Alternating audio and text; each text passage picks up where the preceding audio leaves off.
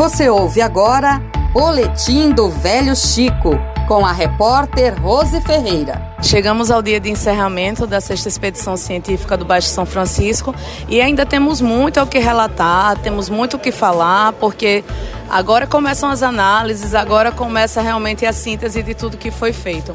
E vamos entrevistar o professor Paulo Bava, que é da Federal de Sergipe, trabalha com arqueologia subaquática, junto ao professor Gilson, ao professor Luiz Felipe. Então, professor Paulo, bem-vindo à Rádio FAO. Como foi a experiência para arqueologia subaquática na sexta expedição? Olha, foi excelente, sempre é.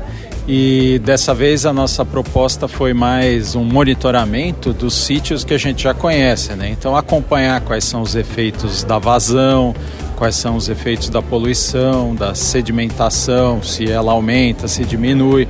Então foi mais com essa lógica que a gente veio, né? Mas é, fazendo isso a gente acaba achando outras coisas, né? Neópolis é um lugar, por exemplo, é um lugar onde tem uma grande presença de, de, de vestígios de remanescentes subaquáticos, né? É, e a gente já conhece um, um, naufrágio importante, só que ao redor a gente fica conhecendo cada vez melhor o sítio, né? Então tem notícias de ah, um mergulhador viu, um, uh, viu uma possível âncora, o mergulhador viu um outro, ah, uma outra evidência que pode ser um naufrágio. Então a gente vai ampliando o conhecimento, né? não é só o monitoramento, mas conhecendo melhor esses, eh, esses lugares. E aí a gente também, como a gente não está no afã de achar as coisas, a gente já sabe o que existe, aí a gente fica mais relaxado e acaba encontrando outras coisas, porque começa a experimentar um pouco. Ah, vamos passar a sonda aqui, mas deixa eu usar uma frequência que eu acho que não serve muito. E ah, vou ampliar a área de busca e acaba achando outras outras evidências, tem novas informações. Então é sempre sempre que a gente vem, né, quando a gente torna a pesquisa é, constante, a gente, além de melhorar as informações e conhecer melhor o sítio, a gente encontra outros vestígios conectados a esses sítios que já existem. Novos vestígios foram encontrados? Teve alguma novidade nesse sentido? Ou foi mesmo uma ampliação dos trabalhos no sentido de melhor visibilidade? Melhor visibilidade, com certeza. A gente nunca, é, literalmente falando, a gente nunca tinha mergulhado em Neópolis com uma água tão boa, né? Então, os vestígios que a gente já conhecia, agora temos mais informações sobre eles e a gente consegue, é, quem sabe, a gente vai conhecer é, o, a origem dos sítios arqueológicos, uma datação relativa mais, é, mais precisa, né? Embora ela seja relativa é, novas evidências, a gente tem umas imagens de, de sonar lá para lá para é, Neópolis, mas a gente também na margem alagoana tem indícios de outras canoas de tolda afundadas.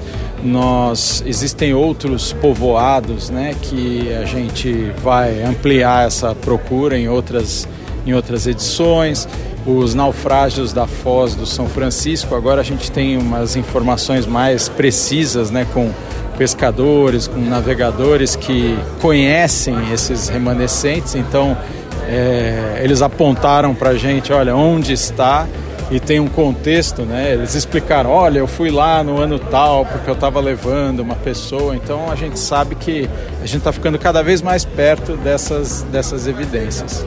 Professor, e muita gente desconhece a importância da arqueologia, desconhece a importância dessa investigação do passado, como vocês sempre falam, para compreender melhor o presente e o futuro.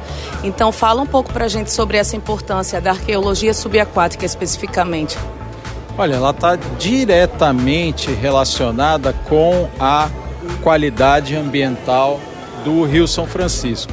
A nossa ideia é, nesse monitoramento, né, gente vai ter a pesquisa das evidências arqueológicas, mas a gente também quer um monitoramento que vise contribuir com a, a avaliação da qualidade das águas e do meio ambiente. Então nós, nós temos é, aquela o desejo de nos aproximar cada vez mais das áreas é, é, de meio ambiente, né, do monitoramento ambiental e contribuir, assim, na medida que nós preservamos o patrimônio histórico, né, esse patrimônio cultural, é uh, a gente preserva o meio ambiente e vice-versa. E a gente está criando essas, uh, esses protocolos, essa, essa metodologia. Só que para isso a gente precisa contar com. A gente conta a história desses sítios arqueológicos.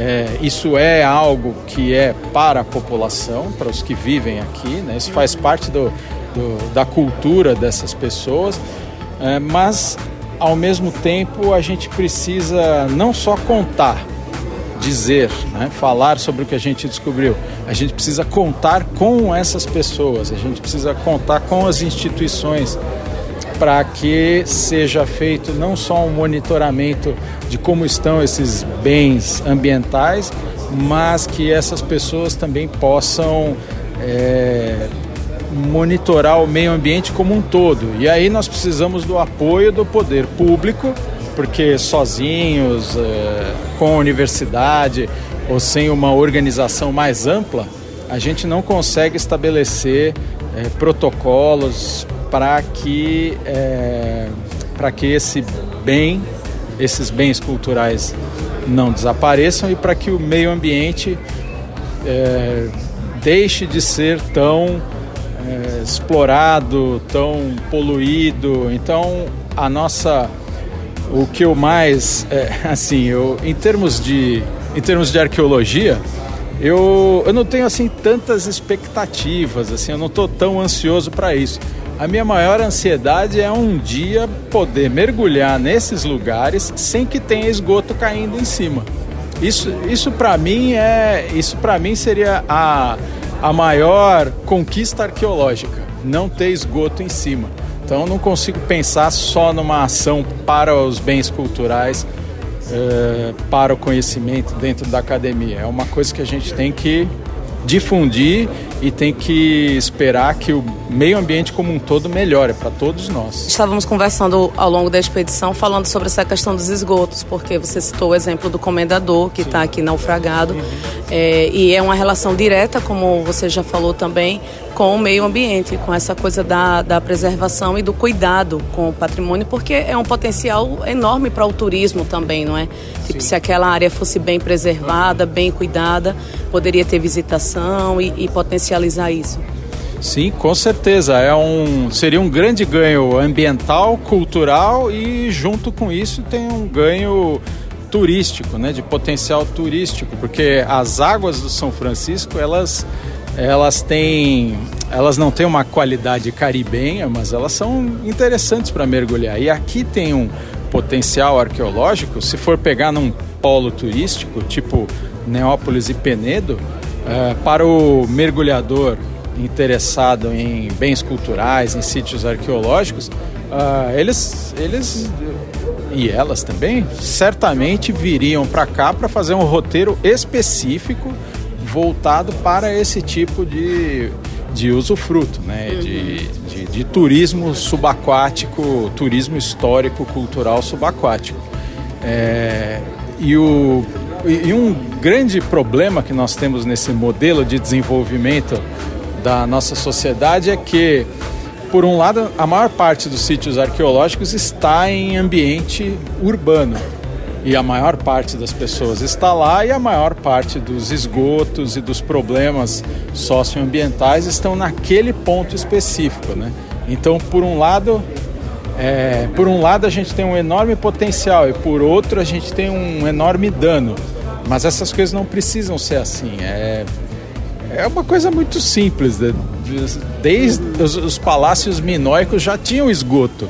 Por que, que hoje em dia, no século XXI, a gente não tem uma rede de esgoto numa cidade bonita como essa, Penedo, 400 e tantos anos de história? É um negócio que precisa todo mundo uh, se juntar para resolver isso. E aí seria um grande ganho. Muito obrigada pela sua participação. Rose Ferreira para o Boletim do Velho Chico na Rádio FAO.